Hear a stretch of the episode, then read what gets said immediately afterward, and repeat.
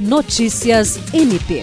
O Ministério Público do Estado do Acre publicou na segunda-feira, 6 de março, no Diário Eletrônico, os editais de remoção para os cargos vagos de promotor de justiça das entrâncias inicial e final.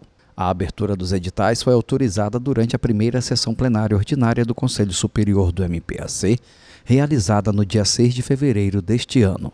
Conforme os editais que indicam se a remoção se fará pelo critério de merecimento ou antiguidade, o prazo de habilitação é de 10 dias úteis.